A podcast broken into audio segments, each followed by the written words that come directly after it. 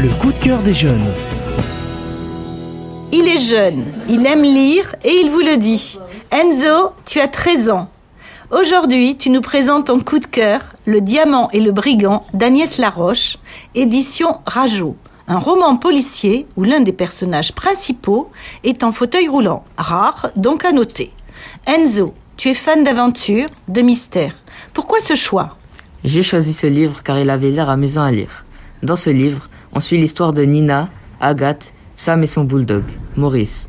Imaginez que votre animal de compagnie est fui, vous aurez peut-être envie de le chercher pendant longtemps, en collant des avis de recherche dans toutes les rues. C'est ce qu'il se passe dans cette histoire.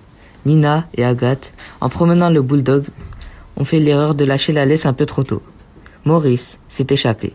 Quand il revient enfin à la maison, il tient dans sa gueule une bague sertie d'une pierre précieuse.